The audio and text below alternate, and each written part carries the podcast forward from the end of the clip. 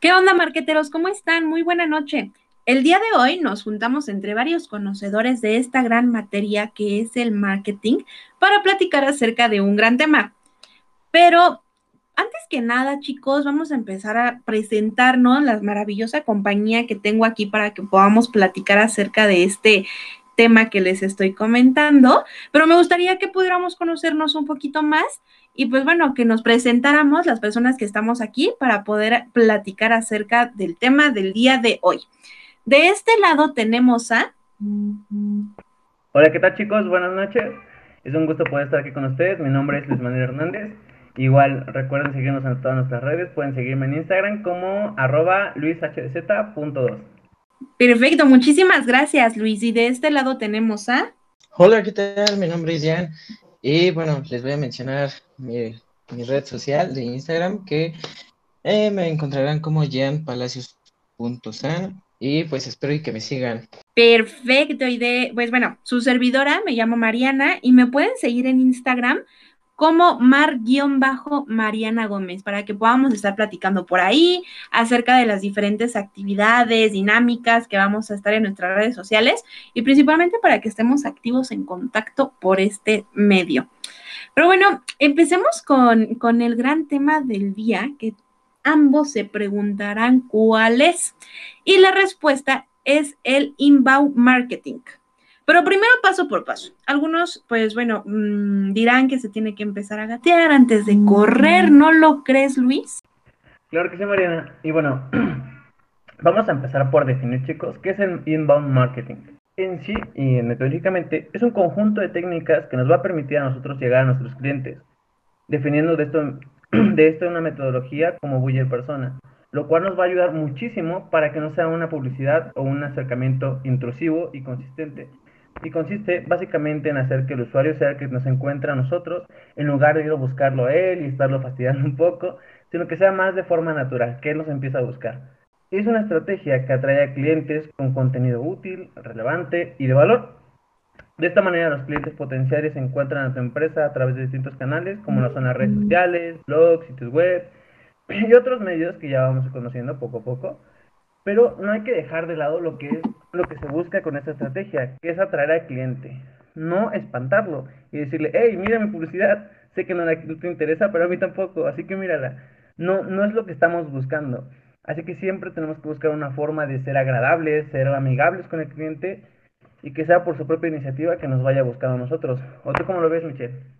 No, pues sí, me pareció muy interesante pues lo que nos acabas de platicar. Y bueno, eh, me gustaría mostrar, no sé, algunos ejemplos de algunas marcas que utilizan esta, estrategia. Por, ejemplo, eh, no sé, Caliente. Eh, algunos lo, lo conocerán y pues algunos otros no. Pero esta empresa es de apuestas en línea y su publicidad es invasiva, ya que muchos sitios web utilizan su publicidad para ganar un poco de dinero con los usuarios que visitan sus sitios. Y bueno, no sé, algunos cuando descargan programas o cuando simplemente vemos un video en el canal de YouTube de, no sé, algún seguidor que, seguimos y nos metemos, no sé si en alguna vez les, les haya pasado que nos mencionan, no sé, alguno de sus productos o alguna, alguna campaña que estén ahí tratando y nos mencionan que le demos clic o que en el enlace de la, de la descripción nos va a mandar a lo que viene siendo su sitio web. Pero en el momento de que nosotros le damos pues clic a lo que viene siendo ese sitio web, pues automáticamente no nos lanza a, su página, sino nos avienta publicidad que no, que no nos interesa, como pues lo acaba de mencionar mi compañero Luis. Y pues en vez de ayudar lo que viene siendo esta estrategia, pues puede perjudicar bastante a lo que viene siendo pues, eh, la idea o a la empresa, ya que el usuario no está teniendo lo que él pidió, como es llegar a ese sitio web o llegar a ver lo que viene siendo su producto, sino que encontró publicidad invasiva. Y bueno, otro ejemplo es Mercado Libre, que utiliza la estrategia de retargeting que completa perfectamente el inbound marketing, ya que se basa en presentar publicidad mediante las acciones anteriores de los usuarios en Internet. Bueno, no sé si a alguno de ustedes les haya pasado que en Google googlean, vaya la redundancia, no sé, zapatos azules. Y no sé, automáticamente al día siguiente les aparece en Facebook o en algún sitio web eh, zapatos, azul, eh, zapatos azules. A esto se le llama retargeting, ya que lo que se busca es que aparezca la publicidad que el usuario ya buscó anteriormente. Entonces ya no es publicidad invasiva, sino que ya va dirigida especialmente para el usuario. O no sé, ¿tú qué opinas, Mariana, acerca de esto?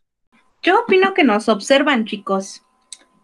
yo creo, yo creo es que mm, ahora sí que es como, bueno, eh, no sé, eh, qué buena, qué buena estrategia que está utilizando Mercado Libre, porque cuando tú estás navegando, em, tú puedes estar buscando, no lo sé, este, mm, quizá alguna blusa. Entonces, a lo mejor, eh, o unos zapatos. Entonces, y tú pusiste en el buscador zapatos negros, pero por algo no compraste esos zapatos en esos momentos. Entonces, lo que hace em, Mercado Libre es hablar con Google y decirle, hey, oye, me estás cobrando por algo. O sea, entonces yo quiero que tú le estés mandando más publicidad a mi usuario número tal porque quiero que me compre realmente.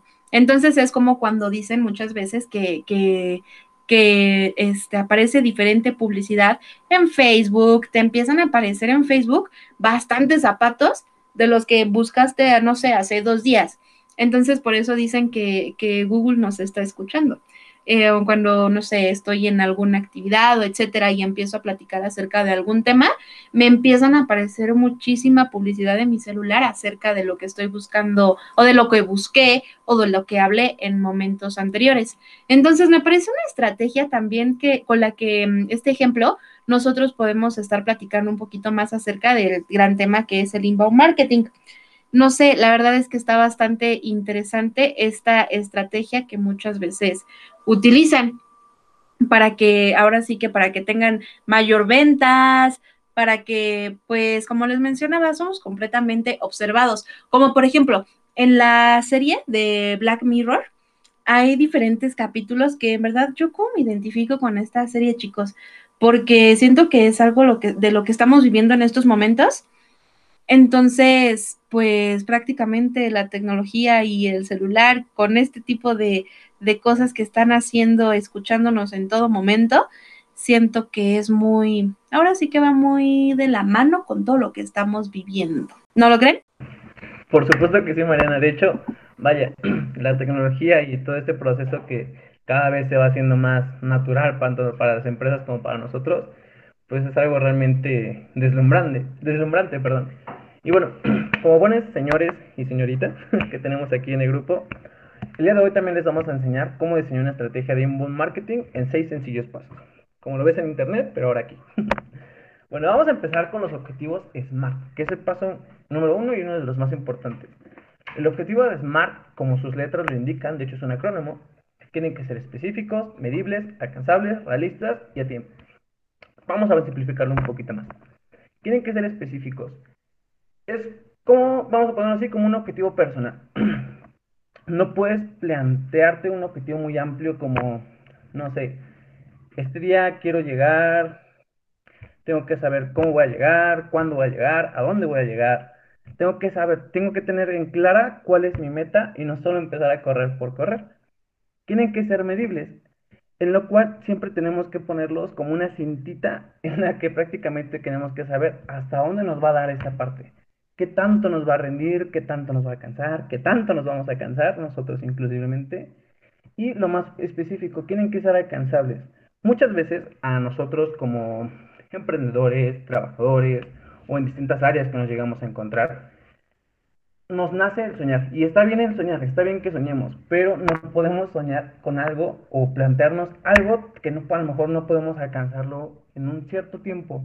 Tenemos que ser muy realistas también en esta parte tanto con nuestras métricas y sobre todo tenemos que ponerlos a tiempo, programándolos para cumplir en una fecha límite. Siempre estableciendo periodos, que sean realmente cosas que podemos obtener y más que nada que podamos concretar en un cierto tiempo para posteriormente volver a plantearnos más y seguir paso a paso, escalón por escalón. Pero bueno, ese es el, mi primer punto y el lo más básico. Y seguimos con el segundo punto. El punto número dos, elaborar varios buyer persona. Y bueno, es importante elaborar varios buyer persona para comprender más a tu público. Pero, ¿qué es un buyer persona? Es la representación ficticia de tu cliente ideal que debe estar basada en datos reales sobre el comportamiento y las características demográficas de tus clientes, así como en una creación de sus historias personales, motivaciones, objetivos, retos y preocupaciones. Esto es muy importante, ya que las empresas o nosotros cuando tenemos un proyecto debemos enfocarnos bien a qué público vamos a ir dirigidos. Y estos buyer persona o estos avatares nos van a ayudar bastante, ya que si nosotros creamos estas pequeñas historias sobre estos, eh, sobre estos personajes, sobre qué es lo que lo motiva para que me compre, no sé, algún perfume, algún, pantalón o alguna comida. O no sé, si tiene este buyer persona algunas preocupaciones o simplemente haciendo una segmentación demográfica acerca de dónde vive, en país, estado, sexo, edad, no sé, son datos muy importantes que nos pueden ayudar. Y bueno, el punto número tres, que vendría siendo construye tu buyer journey. El Buyer Journey, o también llamado ciclo de compra, es el proceso por el cual pasa un cliente desde que descubre nuestro producto o servicio hasta que finalmente realiza la compra. Pero bueno, ahora te explicaré sus fases y en qué consisten. Sus fases son atraer, convertir, cerrar y deleitar. Pero vaya, algunos me preguntarán, pero Jan, ¿cómo funciona? Bueno, Empecemos describiendo este camino. Una persona ingresa a tu página web, pero no te conoce, no sabe nada de ti. Es completamente un desconocido. Por, ende, necesitas crear contenido interesante y de calidad en blogs, redes sociales y bueno, además de utilizar keywords correctas, ya que Google, vaya que si califica esto. Ahora que ya es visitante, y te conoce, es momento de convertir tu visita a lead. Y esto lo hacemos con un call to action o una llamada a la acción. Por ejemplo, algún formulario o alguna página de destino. Entonces, supongamos que esta persona ya entró a tu página. Ahora vio o le llamó la atención lo que viene siendo el formulario y llena sus datos. Entonces, ya que tenemos sus datos, pues es una excelente noticia. Acabas de hacer que una persona que no te conociera dejara sus datos, pero eso no significa que su compra ya esté asegurada y que vayas a ganar dinero. Por lo tanto, es importante no dejar a estos clientes y mantenerlos interesados con algunas herramientas de marketing, como el email marketing. Por dar un ejemplo, ya que esta herramienta nos permite enviar correos informativos, newsletter, entradas de blog, y bueno, entre otras muchas cosas más. Y ahora, algo que en lo particular me encanta y solo se obtiene si se hizo un buen trabajo en todo este recorrido, cuando una persona se convierte en promotor de tu marca y sin gastar ni un centavo. ¿No es genial? Y por ello es muy importante el camino del cliente e identificar en qué parte se quedan sus, qué está funcionando y qué no. Y esperen, algo que se me estaba olvidando es que muchos autores llaman a este recorrido del cliente de distintas maneras, como funnel de ventas, buyer journey, modelo AIDA y entre otras más, pero todos llegan al mismo punto. Y bueno, ahora les mencionarán el punto número cuatro.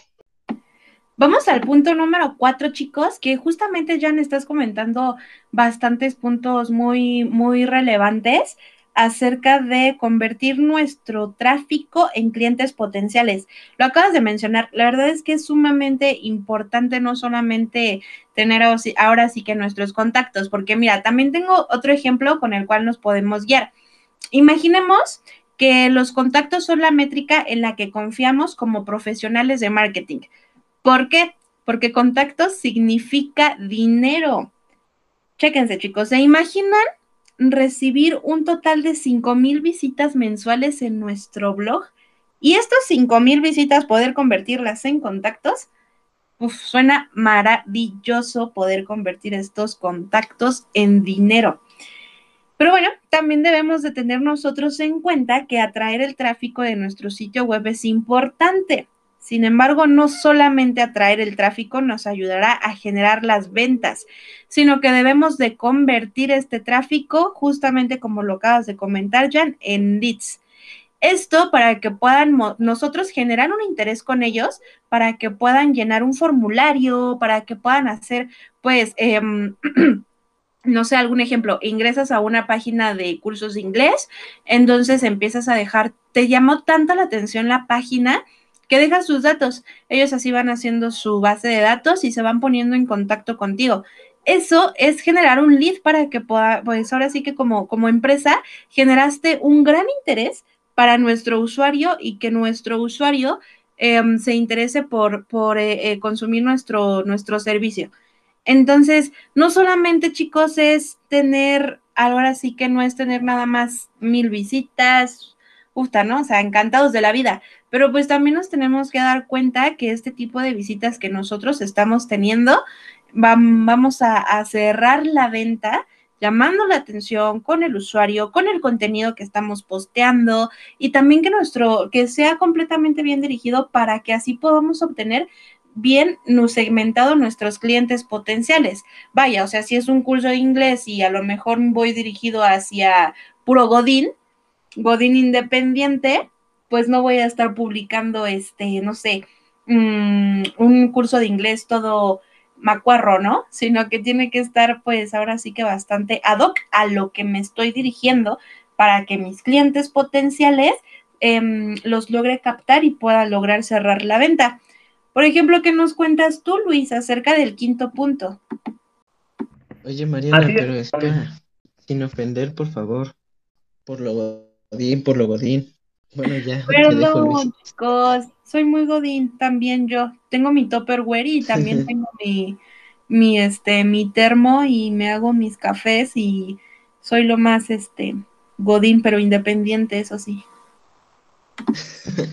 bueno, creo que ya interrumpimos a Luz, pero sigamos. No, no, Perdón. Pero, no, no, tú, tú toma tu tiempo, amigo. no, no, no. Este, bueno. Bueno, continuamos en esta parte. Que, bueno, sigue el punto número 5, que como bien ya mencionaron mis compañeros anteriormente, viene la parte de medir los resultados en cada etapa del embudo. Michelle ya había planteado también muchas partes en las cuales se va calificando paso por paso. Primero vamos a empezar con lo que son las interacciones o las vistas que llega a tener nuestra publicidad o nuestras publicaciones. Tenemos que tener una métrica de interacciones para saber cuántas personas simplemente pasaron en solo verlo de largo, como cuántas personas realmente entraron a nuestro enlace y siguieron el proceso. Otra sería la parte en la cuestión de cuánto medimos nuestro número de registros. No es lo mismo el saber que nos vieron a lo mejor 500 personas, pero esas 500 personas simplemente se metieron y se registraron 200. No podemos basarnos simplemente en el primer número y creer que todas esas personas van a seguir, porque no siempre pasa así siempre, como bien acaban de mencionar a veces, es como un embudo. Tenemos que irlo paso por paso y a lo mejor no vamos a empezar con el mismo número, pero con el número que terminemos, que sea realmente nuestro, es el que más nos va a preocupar y los que vamos a procurar más nosotros incluso. Y por siguiente, sigue cuántas personas compraron realmente con nosotros. Vaya, no es lo mismo que yo, no sé, por ejemplo, ya que estamos en, con lo de Godín, yo que entre a Coppel o a Electra y a lo mejor busco en el carrito para asesorarme de cuánto está un producto.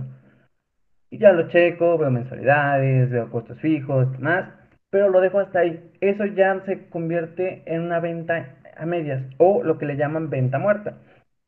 Porque no lo, no lo completamos por completo, vaya, lo dejamos a medias. Solo cuando realmente haces el pago y, si te hace la entrega es cuando se completa realmente el proceso de venta y el proceso de compra para los consumidores. Y por último, ¿cuántas personas siguieron contestándonos después de esto? Que viene la parte, una de las partes más importantes, como le dijera Michelle también, que es la parte en la que la persona ya no se vuelve simplemente un comprador, se vuelve parte de la empresa básicamente, se vuelve alguien que va a estar ahí contigo, que va a estar incluso promoviendo nuestra marca y que va a ser el difusor número uno y protector número uno de toda nuestra marca y que va a ser prácticamente la mejor publicidad que nosotros podemos llegar a conseguir. Pero bueno, a base de esto vamos a hablar un poquito más en el punto 6 con mi compañera Mariana. Así es, chicos, vamos a, platicar un poquito también acerca del punto 6, que es fidelizar y del, deleitar, perdón, a nuestros clientes.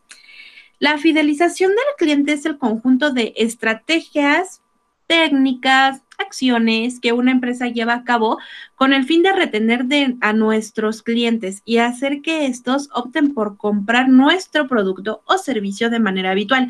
Un gran ejemplo, chicos, que justamente acabamos de hablar de ese tema, em, porque como nos siguen en nuestras redes sociales, evidentemente se dan cuenta que en un podcast anterior estuvimos hablando acerca de Nintendo.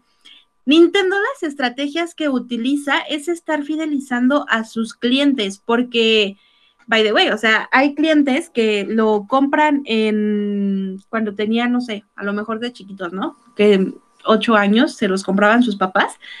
Y cuando se hizo el relanzamiento en el 2016 con la consola NES, tanto era la fidelización del cliente y del consumidor que la volvió a comprar, era como, wow, lo retro, me encanta, lo amo.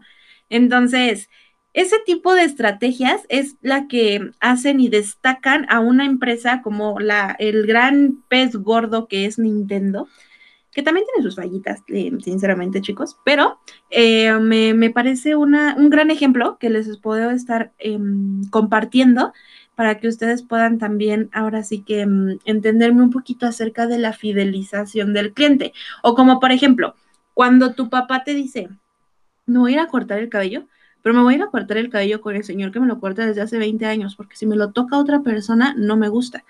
Y eso pasa, pasa muy seguido, inclusive conmigo misma. Cuando yo digo, me voy a arreglar las uñas, que el cabello, que la, que la, que la ceja, etcétera, eh, siempre es como de, te gusta tanto el servicio que te están brindando, que es como de no voy a otro lugar, sino que contigo, no dejo que otra persona me toque el cabello, no dejo que otra persona me toque las uñas. Entonces, esas, esas, esas cosas que te caracterizan a, diferencia de las otras personas, como cuando tienes un mal servicio y cuando obtienes un mal servicio, estas, em, ahora sí que no, no, no regresas o que dices, sabes que la vida vuelvo a comprar aquí, en la vida vuelvo a consumir aquí, no me gusta comida, eh, producto, etcétera. Y por ello, eh, me parece también importante mencionarles las fases de lealtad del cliente. Primero vamos a tener el conocimiento, posteriormente la búsqueda, em, posterior la compra, cuarto el uso y la repetición. Esto quiere decir, chicos, con lo que les acabo ahora sí que de comentar. Esto quiere decir que es un círculo vicioso. O sea, también yo que no puedo creer que es una de las cosas más sorprendentes de mí, que soy mercadóloga y soy una compradora compulsiva. Me siento muy mal por esto, eh, principalmente con mis topper godines. Pero soy una compradora compulsiva que todo el tiempo está de que no sé qué, Dios, esto me hace sentir muy señora pero cuando este tengo el catálogo de que, ay, ¿sabes qué? Préstame tu catálogo de Arabella, o sea, entonces ese tipo de cosas y simplemente las chicas que están vendiendo ahí en la oficina conmigo es de este, llevan el catálogo y es como, o sea, te dan una atención tan bonita que lo hacen hasta conmigo misma, eso me hace a veces sentir mal y les digo, es que quiero este producto y, ellas te hacen así como de, no, ¿sabes qué? Y te va a quedar padrísimo en la cara y tus uñas, o sea, y ese tipo de, vendedoras y ese tipo de, trato con el cliente, este tipo de, negocio que tú estás ofreciendo con el cliente, pues wow, chicos, ahora sí que, bueno, yo les estoy hablando ahorita de un ejemplo face to face, vaya, pero em, es lo mismo por internet, es lo mismo online. Es lo mismo cuando tú estás solicitando de que me voy a meter a una página y que voy a preguntar acerca de algo, te brindan un servicio de una manera tan padre, tan, tan creativa, que hace que te metas a la página y te vuelvas a meter a la página y te sigas metiendo a la página, como lo hace Mercado Libre. ¿No lo crees, Jan? Sí, vaya, que se me ha pasado varias veces. ¿Mande? Digo que ya me regañes por ser tan godín. no, no te yo también. A veces me ha pasado lo que has comentado. ¿Y a ti, Luis? Claro que sí, de hecho se me parece una parte muy, vaya, muy importante y racional, porque más que nada yo siento que es como que endulzarte el oído a veces, ¿no? Como que quieres que te sientan bonito, como una pareja, si lo quieres ver así. Si la empresa fuera, o la marca, fuera como que esa pareja o ese crush inalcanzable que siempre has tenido, que te anda haciendo piojito, que te habla bonito, que te guiña un ojito, como que hace eso que sea más bonito y que sea más, más atrayente hacia ti poder comprarlo. Qué gran ejemplo, Luis, me encantó. Qué gran ejemplo el que acabas de poner. O es que elite, o sea, la marca es tu pareja. O sea, si no te trata bonito, no regresas. Me encantó. Pero bueno, por esta parte, chicos, perdón, ya si no voy a empezar aquí a contarles de que el amor. Vamos a, vamos a pasar, perdón, a la parte de las herramientas. ¿Qué nos puedes platicar, Jan, acerca de las herramientas? Bueno, pues las herramientas son pues muy importantes. Y bueno, ahorita las vamos a ir mencionando poco a poco, pero bueno, las herramientas que se pueden utilizar para el inbound para un inbound efectivo pueden variar según nuestro tipo y tamaño de empresa, pero más importante aún, tu imaginación y creatividad que le puedas dar a cada una de ellas será clave para que tengas una estrategia exitosa. Y bueno, algunas de ellas pues viene siendo lo que es el email, el email marketing, no, Mariana? Claro que sí, chicos. Otra parte importante es el email marketing. De esta em, manera tan, es que yo la veo, chavos, o sea, la veo como a veces tan sencilla, como que digo, es que es en serio que mandando un correo, o sea, pero se los juro, luego eh, mi mail está lleno de que ya me mandaron promociones de Shane, ya me mandaron promociones de Mercado Libre o de Didi o de Uber, de que este, aprovecha el 20% de descuento.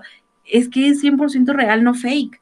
O sea, los, lo que hacen ellos con el, con el email marketing es hacer una base de datos para que puedan definir a la parte de lo que son sus clientes potenciales pero no solamente a sus clientes potenciales, o sea, porque yo me puedo hacer este cliente de mm, Uber.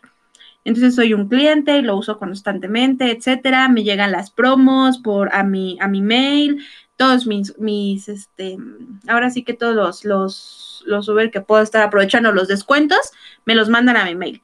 Pero no solamente con eso puede trabajar el email marketing, sino que también con los prospectos. Esto quiere decir que no es necesario que estén em, consumiendo tu, servicio marca producto, no es necesario, sino que te lo pueden estar enviando simplemente cuando tú te registras en alguna página, ya diste tu mail o este, o por ejemplo ahorita que estamos en, en pandemia, diablos, señoritos, ¿cuánto, ¿cuánta base de datos no están haciendo cada que entras?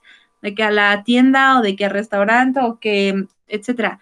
Te piden tu nombre completo y te piden también tu, em, tu correo con tu mail y te empiezan a mandar todas las promos que tiene el restaurante, todas las promos que tiene la tienda con los descuentos. Entonces me parece que también pueden, pues ahora sí que las empresas, pues ahora sí que el ser humano a todos se acopla, chavos. Entonces yo creo que me parece em, interesante cómo hacen esta, esta estrategia del email marketing. Y también vamos a platicar un poquito acerca del CRM. ¿Qué nos cuentan, chicos? Bueno, antes que nada, ahorita de lo que mencionaste del email marketing, vaya que si a mí esos descuentos me han ayudado y según yo, en esta cuarentena, pues ya al parecer ya hizo efectos porque pues ya subí ahí unos kilitos extra, pero pues Burger King, McDonald's y Kentucky no, no lo hace nada fácil. Pero bueno, sigamos con lo que viene siendo. Te entiendo perfecto, te entiendo a la perfección. Esta pandemia, muchos nos, este, em, es que somos ociosos y aparte, como te decía, mercadólogos y caemos. Hazme el favor, pero bueno, perdóname. Pero ahí, bueno, igual aquí me meto. Pero como dijera, ¿no? El cuerpo va agarrando, se va embalsamando bonito y lo que vaya haciendo. Alguien nos va a creer así algún día. Les voy a volver a hablar de Ay, no es cierto. bueno, ahora vamos a hablar un poco acerca de lo que es el CRM. Y en inglés, Customer Relationship Management o gestión de la relación con el cliente para nosotros los mortales. Pero esto, ¿en qué me ayuda? Si tomaron atención a todo lo que se mencionó anteriormente, lo que mencionaron mis compañeros, y más al camino del cliente que expuse hace unos momentos, entenderán a la perfección. Y si no, pues les recomiendo que regresen a este podcast. Ok, vaya, es broma, pero espero y sí estén poniendo atención. Y bueno, creo que ya me desvié. Empecemos con qué es el CRM. Nos dará las herramientas adecuadas para llevar de la mano a nuestros clientes sin perder ningún dato, además de contar con una base de datos de todos nuestros clientes y ver dónde se encuentran nuestros clientes. Por lo tanto, regresemos a lo que viene siendo nuestro camino del cliente o Bayer Journey. Y bueno, mencioné sus fases y en qué consisten las cuales son, que es atraer, convertir, cerrar y deleitar. Esto es lo del Bayer Journey o el camino del cliente. Entonces, te voy a explicar con un ejemplo lo que viene ayudar, eh, lo que viene siendo el CRM y en lo que te puede ayudar. Supongamos que entramos a Sara a comprar ropa. El CRM guarda tus datos de visitante como un número o tu IP. Después encuentras tu producto y lo agregas a la canasta. Ahora ingresas todos tus datos para realizar la, compra. Pero tiene un detalle. Te acabas de dar cuenta que un pantalón no es de tu... Por lo que procedes a mandar un mensaje en el chat. Ahora, ahí viene la magia del CRM. Porque el CRM ya tiene todos tus datos y preguntas. Por lo que procede a mandar un mensaje al área de atención al cliente. Y para que no agarres al ejecutivo en curva, el CRM ya tiene toda tu información para poder resolver tus problemas lo más rápido posible. Entonces, a grandes rasgos, es eso. Pero también nos puede ayudar en más cosas, como programar campañas en redes sociales, dar seguimiento a los correos electrónicos y algo muy importante es que, no es, es que nos muestra un análisis completo de todos estos procesos. Y bueno, vamos a continuar con la otra herramienta porque esto es algo muy completo. Ah, perdón, Mariana. no te di la palabra. no te preocupes.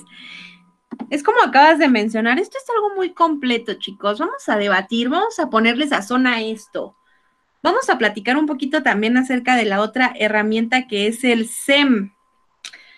El, SEM, chicos, vamos a, ahora sí que, mm, ¿cómo, lo podríamos, cómo lo podríamos decir? Vamos a, debatir, Jan, ¿estás de acuerdo conmigo para poder estar ahora sí que debatiendo este tipo de, de, cosas entre SEM y SEO? No sé si este es este...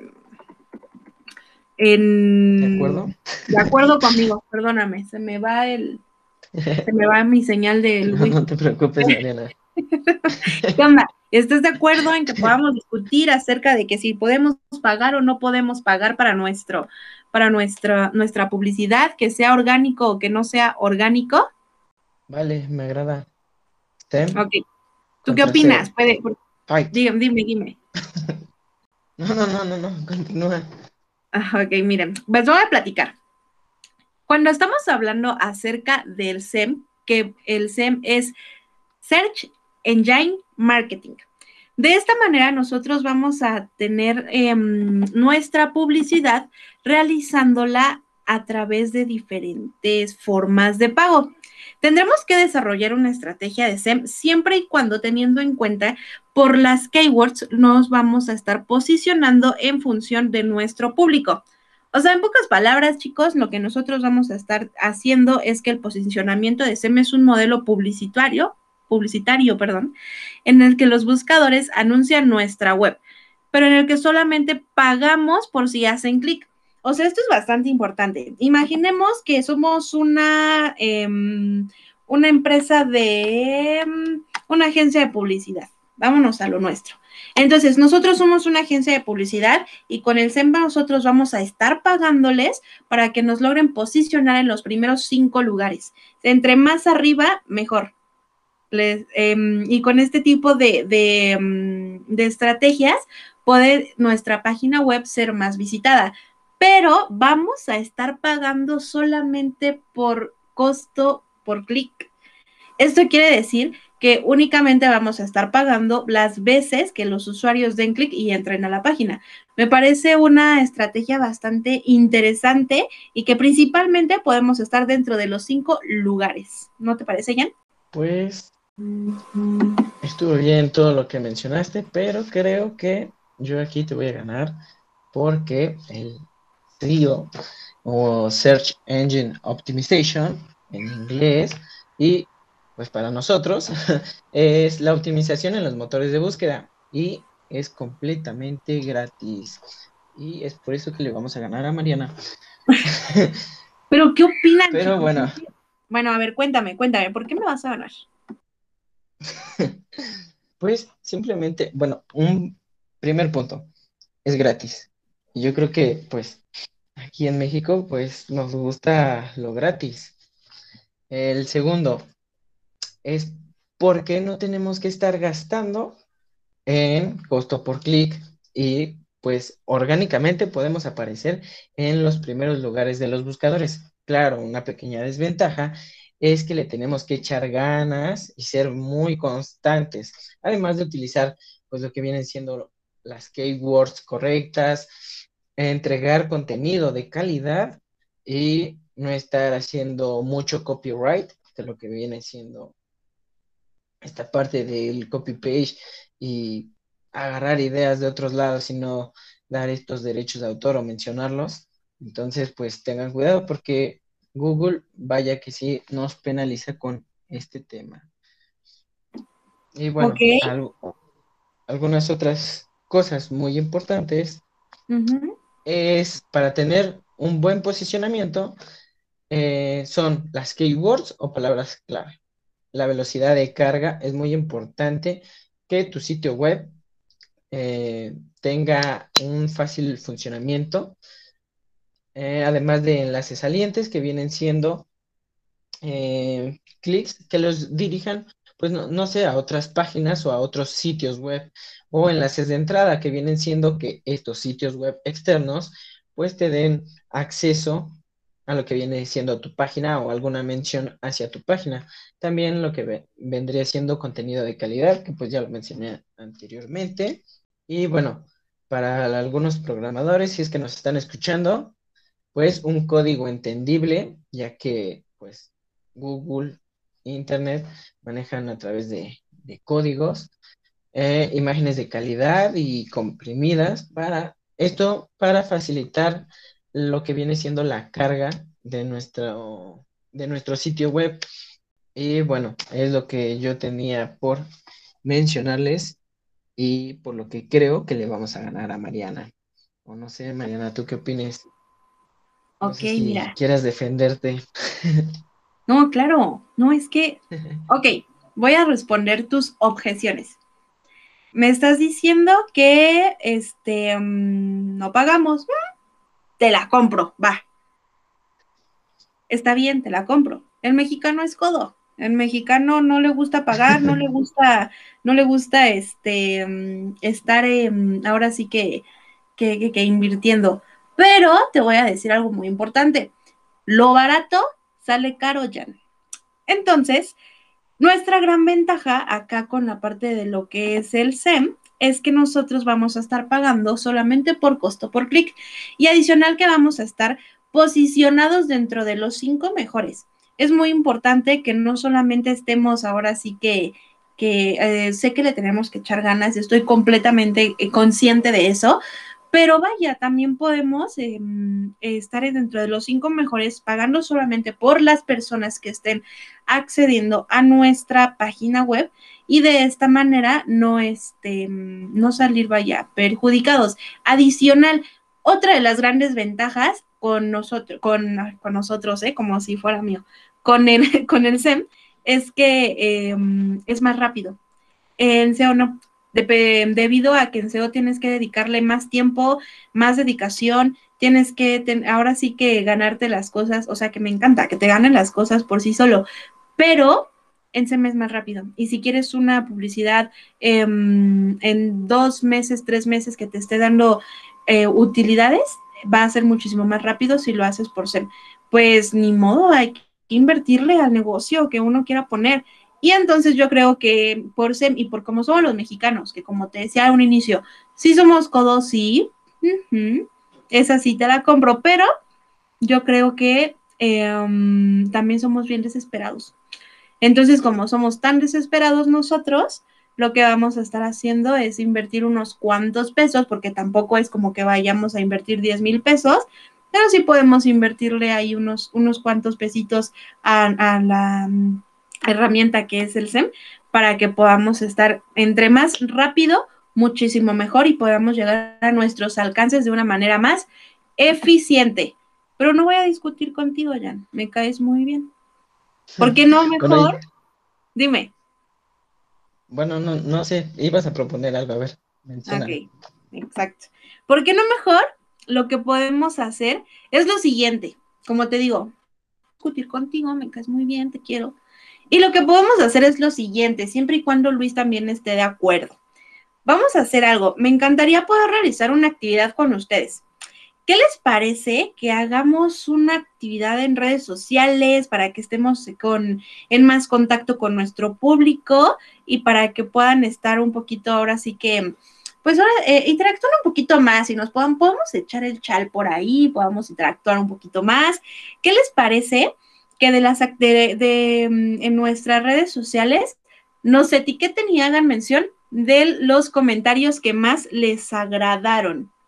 ¿Qué les parece?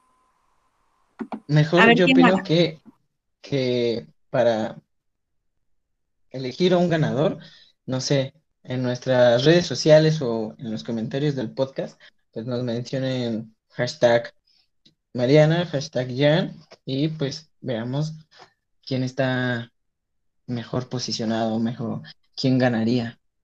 Porque bueno, además también falta mencionar lo que viene siendo el marketing de contenidos que le toca a mi compañero Luis. No sé, Va, me parece muy pero, pero Luis, a mí me parece igual muy bien la idea. Sí, sí, sí, me parece igual muy bien la idea de, de ambos. Pero bueno, pues aquí viene lo mío, chicos, que es el marketing de contenidos. Que vamos a empezar muy, muy básicamente eh, ¿En qué es el marketing de contenidos? El marketing de contenidos básicamente es una manera de involucrar al público objetivo y hacer crecer tu red de leads y clientes a través de la creación de contenidos relevantes y valiosos. que nos traigan, involucren y sobre todo que nos generen valor para nuestros usuarios. Pero aquí se preguntarán a lo mejor muchos, ¿cómo se involucra el marketing de contenidos con el inbound marketing? Básicamente lo que necesitamos saber es que el marketing de contenidos sigue la misma metodología del inbound. Es básicamente sigue los pasos por pasos y de hecho es una de las herramientas más utilizadas, incluso que el SEO y el SEM, perdón, que en nuestra en el parte del inbound marketing. Y para esto, como ya lo mencionamos anteriormente, se basa el marketing de contenido, se basa en el inbound marketing, basándose y partiendo de dos puntos específicos, que es el público, público objetivo y el buyer persona, el cual ya también nuestro compañero Jen nos mencionó anteriormente. Una parte fundamental y muy importante que tenemos que saber aquí es de que, según un informe publicado en el blog de Neil Patel, el 93% de las empresas B2B usan esta metodología en la entrega y adquisición de sus clientes.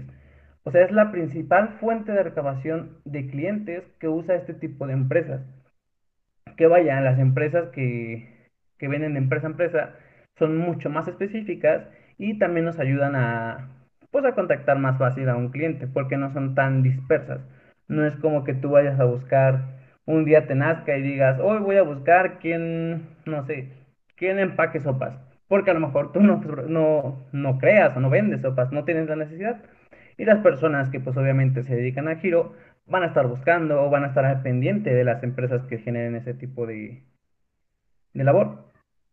Y bueno, aquí para la creación de, marketing de contenido, podemos utilizarlo principalmente ya sabiendo cuál es nuestro público objetivo y el buyer persona, porque tenemos que saber o conocer a quiénes vamos a ir dirigidos para saber qué hacer. Imagínalo que es como tu mejor amigo. Tú a tu mejor amigo lo conoces, sabes qué le gusta, qué no le gusta, dónde vive, cuáles son sus intenciones, qué son sus metas en la vida, qué se dedica, muchas cosas. Eso es prácticamente lo que hace el marketing de contenidos. Es como un regalo de cumpleaños, si lo quieres así, pero todo el tiempo. Cuando tú le vas a regalar algo a tu amigo, como ya lo conoces, sabes qué le va a gustar ver, sabes qué le va a gustar tener o qué necesita tener. El marketing, el marketing de contenidos se basa básicamente en eso. Tú tienes que saber qué necesita, qué quiere ver y cuándo lo quiere ver. Entonces tú creas, no sé, un ejemplo. Creas una publicidad para una tienda, supongamos, de regalos de niños. Sabes que a lo mejor les va a gustar principalmente, no sé, supongamos, una segmentación rápida a personas de entre 25, 28 a 45 años, que son cuando tienen principalmente a los niños más pequeños y les hacen sus dientes infantiles y necesitan regalos o dulceros. Y es la parte en la que tú vas a ir buscando cómo darles a las personas lo que necesitan y lo que requieren. Y muchas veces las personas son más agradecidas de que, vaya, tú se los des en vez de que ellos estén buscando y se desesperen por no encontrarlo, que tú se los estás mostrando ahí, siempre es bueno. Y ser parte de la parte del posicionamiento en la mente del consumidor, que es el top of mind, en la cual nos va a ayudar siempre hasta en la mente del consumidor y ser como su superhéroe ahí. Y bueno, la otra parte que sigue a continuación es la aplicación de los webinars. Principalmente un webinar es un contenido formativo en formato de video que se imparta a través de Internet. Hoy en día hacer un webinar es de lo más, más, más sencillo, ya que existen muchas plataformas que sobre todo conocemos, yo creo, más ahora que nunca, que estamos en este periodo de el office, clases en línea y diferentes herramientas, que puedes hacerlas a través de Meet, de Zoom, de TeamLike, Upshop, muchas, muchas, muchas plataformas en las que tú puedes realmente hacer un webinar hoy en día. El punto aquí en sí, más allá de poder expandirlo, lo importante es saber a quiénes se los vamos a hacer. Algunos consejos para optimizar tu webinar es que un webinar parte del concepto base, bastante simple. El conferenciante o profesor imparte un curso, charla o seminario, que es seguido por los usuarios, los cuales apuntan con anterioridad, pueden comunicarse por él en chat, audio o video. Para esto es importante también la parte de registro. No podemos meter a cualquier persona siempre en cualquier conversación. Se los pongo tan fácil. Muchos a lo mejor podrán ser estudiantes que nos puedan estar escuchando. No todas las personas, o por ejemplo en el caso de la Universidad Insurgentes, no cualquier persona puede entrar a una clase en línea tiene que tener una invitación previa o un correo de acceso con el cual tú puedas ingresar. Esto lo pueden hacer tanto los creadores de webinars como difusores de clases para que sean simplemente las personas que realmente están dentro del grupo y que están interesadas en el tema, las cuales estén dentro de, del webinar y vaya, tú puedas también controlarlas y no tener como que desviaciones en el tema. Y a continuación te voy a mencionar siete consejos para aumentar tu calidad en un webinar. El número uno es definir muy bien tanto el tema principal como los secundarios, los objetivos y el público a que te vas a ir dirigido. No puedes dar un tema tan ambiguo para explicar porque si no surge la, la idea de que a lo mejor no estás bien informado del tema o que empiezas a tener muchas derivantes y terminas sin darle algo concreto a las personas que te están escuchando.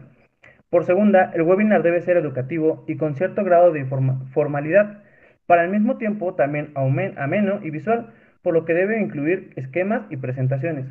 Es como dicen, del amor nace la, de la vista nace el amor, perdón. Tiene que interesarte. A lo mejor, si yo me pasara, vaya, esto es un podcast y sé que no lo están escuchando, Pero para los que tienen clases en línea, si el profesor nada más habla y habla y habla y habla y habla, y pues tú nada más te quedas callado y no, ni vaya, si para terminarla no pone ninguna presentación o algo que tú puedas ver, se te hace más tedioso. A comparación de que puedas ver a lo mejor un video, una presentación, si bien a lo mejor puede ser que para ti no sea lo más increíble del mundo, esa parte, la parte visual, es uno de los principales puntos que nos hace quedarnos en una presentación. En tercer punto, mantener la atención del cliente en casos prácticos, ejemplos y si es posible anécdotas interesantes, como lo estamos haciendo ahorita interactivamente, en la cual ya les pusimos ejemplos de Amazon, de cuando compramos video, cuando compramos, cuando compramos zapatos, televisiones, muchas, muchas, muchas cosas. Y bueno, la cuarta, la estructura del webinar debe ir en lo general o a lo particular, explicando en primer lugar los conceptos clave y a continuación irlos desarrollando paso por paso. En quinto, anima a los asistentes a implicarse y participar en preguntas y dudas. Toma el tiempo necesario para que las personas adecuadamente contesten cada una de ellas. El 6, un webinar no debe ser demasiado largo. Cuando tienes un webinar demasiado largo, lo llegas a ser tedioso, aburrido o sintemático. Por lo común, la recomendación es de que dure de 40 a 45 minutos, lo máximo, pero que no sea tampoco tan cortito. Tienes que darles realmente información, no puedes decirles nada más como que hola, les das las gracias y te vas. Lo mínimo tiene que ser recomendable de unos 15 a 20 minutos para que, para que las personas puedan interactuar y puedan ser realmente más llamativas. Y el séptimo y por último, no te olvides de cerrar el webinar con una llamada a la acción, donde los usuarios puedan descargar información adicional, apuntarse a otro webinar o recibir información comercial para que tu empresa también o tu marca se quede con ellos también y no se quede como que ese público que ya captaste lo vuelvas a soltar. Asegúrate de siempre darles algo más para que ellos puedan seguir en contacto contigo o que básicamente puedan seguir viéndote ya que ya pues les diste una pequeña interacción y lo más posible, si lo hiciste bien tu trabajo, van a seguir queriéndote ver. Y bueno, eso sería la parte del webinar. Y venga, vamos a terminar con esto del concurso estábamos planteando aquí mis compañeros y yo. ¿Cuál era tu idea, Marina? Yo creo que ya nos ganaste, cielo. ¿Qué les parece que podamos hacer em, una actividad Em, en nuestras redes sociales en Instagram. Con lo que acaba de comentar Luis, bastante importante, con lo que comentó John, con lo que comenté yo, pues ahora sí que ya al final lo hicimos una, una competencia. Entonces, pues va, mm, me apunto. Vamos a dejar, chicos, que nuestros seguidores fieles y contribuyentes a esto puedan estar eligiendo el ganador, eligiendo, perdón, puedan estar eligiendo el ganador mediante nuestras redes sociales que es Instagram para que puedan estar etiquetándonos y así como justamente lo comentó ya hace unos momentos, que sea como de eh, voto por hashtag Luis o voto por hashtag Jan o voto por hashtag Mariana. Nos encantaría chicos que pudieran estar em, interactuando en nuestras redes sociales para que podamos hacer cualquier, cualquier, em, ahora sí que alguna... Em, esta competencia que vamos a estar generando y pues, ¿por qué no? Igual y que el ganador se dispare algo, que el que pierda también se dispare algo, no sé, ¿qué opinan chicos? Yo opino que nada más el perdedor. Yo estoy seguro, no estoy seguro si queda en primero, pero de segundo no bajo. Que digo que el perdedor, para no dudarla. Me parece, hecho. Yo más que eh, puesta. El, el perdedor se dispara algo. Y ya vamos a estar poniendo en nuestras redes sociales qué es lo que, lo que mm, ahora sí que igual y también nuestro querido público nos puede estar ayudando para, que, para ver qué podemos poner ahí como de mm, un pequeño castillo. Sí, sí, sí. Entonces, Michelle, ¿qué te vas a disparar? ¿Qué vas a disparar? pasó, Luis? Cuéntanos que te vas a disparar, ya. Para ir viendo, para estar viendo. no, no es cierto, chicos. Pero pues eh, hacemos eso, ¿les parece? Sí. Claro que sí, me encanta la idea. Va. Entonces, ¿qué les parece? Vamos a, ahora sí que a, cerrar este gran capítulo con esta interacción que vamos a estar haciendo. Y pues bueno, no está de más mencionar nuestras redes sociales por última vez para que los, los nuestros queridos oyentes nos puedan, eh, puedan estar votando por cada uno de nosotros.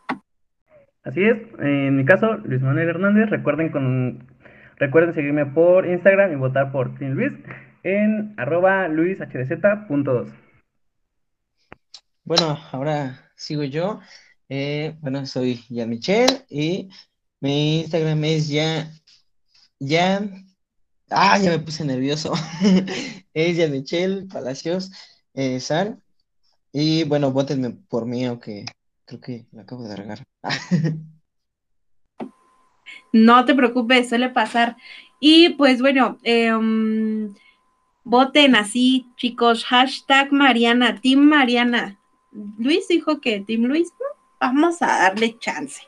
Pero vamos a votar, chicos, vamos hashtag Team Mariana, mar-mariana Gómez en Instagram, para que cualquier cosa, cualquier duda, ahí me pueden encontrar y vamos, chicos, a etiquetarme y pues bueno, para que puedan ganar y a ver qué, qué se disparan estos, estos grandes caballeros conmigo.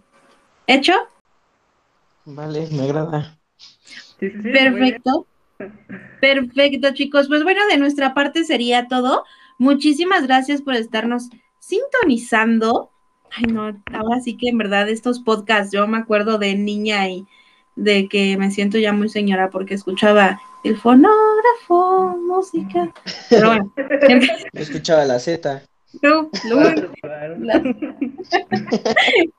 chicos, entonces, un gusto poder estar platicando con ustedes acerca de este gran tema que fue el, el inbound marketing. Nos pueden también estar etiquetando acerca de qué más, qué contenido más quisieran que pudiéramos estar haciendo. Y con todo gusto, obviamente, siempre y cuando podamos hablar de nuestro mero mole, que es el marketing, con todo gusto lo podemos hacer. De nuestra parte sería todo. Muchísimas gracias. Muchas gracias, chicos. Que pasen bonita noche. Nos vemos mucho. Nos estamos viendo. Beso, bye.